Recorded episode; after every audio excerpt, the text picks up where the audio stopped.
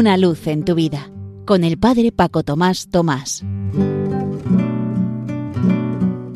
Queridos amigos de Radio María, os saludo muy cordialmente desde la parroquia San José en Las Matas, cerca de Madrid. Mañana viernes es el día del ayuno voluntario en la campaña de Manos Unidas, es decir, día en que Nuestras abstinencias y ayunos, nuestras privaciones de cosas, las ahorramos para luego compartirlas el domingo en la gran colecta de la campaña contra el hambre en todas las misas.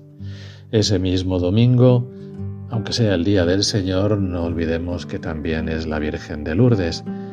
Por tanto, Jornada Mundial de los Enfermos, con cuyo motivo todos los años los papas han ido escribiendo un bonito mensaje. En el de este año el Papa Francisco, titulándolo No conviene que el hombre esté solo, que son palabras del libro del Génesis, nos recuerda que es desde el principio Dios, que es amor, creó al ser humano para la comunión, inscribiendo en su ser la dimensión relacional. Así nuestra vida, modelada a imagen de la Trinidad, está llamada a realizarse plenamente en las relaciones de la amistad y del amor mutuo. Hemos sido creados para estar juntos, no solos. Y precisamente porque este proyecto de comunión está inscrito en lo más profundo del corazón humano, continúa el Papa, la experiencia del abandono y de la soledad nos asusta, es dolorosa e incluso inhumana. Hemos de recordar lo que también nos decía la Conferencia Episcopal Española en una nota en el 2020. Puede haber enfermos incurables, pero no hay enfermos incuidables. Es decir, volviendo de nuevo a palabras del Papa, hagamos crecer la cultura de la ternura y de la compasión, dice él.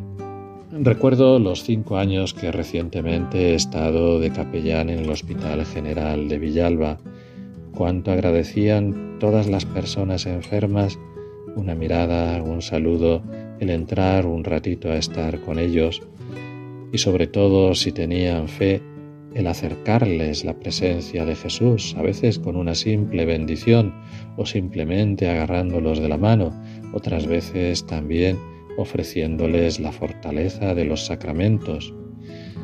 A veces ocurría que los familiares, por temor a que los enfermos se asustaran, no querían que se les ofreciera esos sacramentos, y sin embargo ellos estaban anhelándolos, pero a la vez los pobres tampoco querían que se preocuparan sus familiares.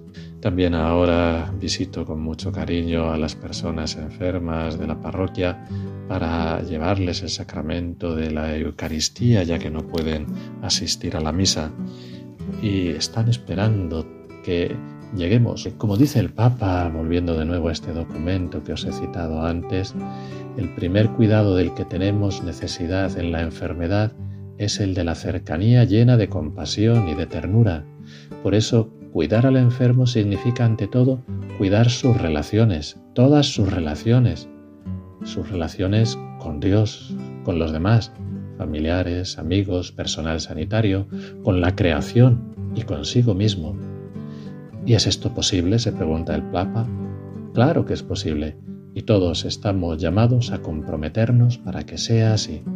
Fijémonos en la imagen del buen samaritano, en su capacidad para aminorar el paso y hacerse prójimo, en la actitud de ternura con que alivia las heridas del hermano que sufre. Y también el Papa, dirigiéndose cariñosamente a las personas que padecen una enfermedad temporal o crónica, les dice, no os avergoncéis de vuestro deseo de cercanía y de ternura con los demás, no lo ocultéis, y no penséis nunca que sois una carga para los demás.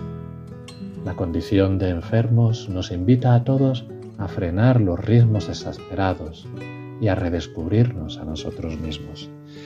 Así pues que esta jornada mundial del enfermo con motivo de la Virgen de Lourdes y luego el 5 de mayo, la Pascua del enfermo, que nos ayuden a estar todo el año pendientes de las personas que sufren y que son un caudal de gracia porque ofrecen junto al Señor. Que todo ello y este ratito que hemos pasado juntos sea para lo que tiene que ser todo, para gloria y alabanza de Dios.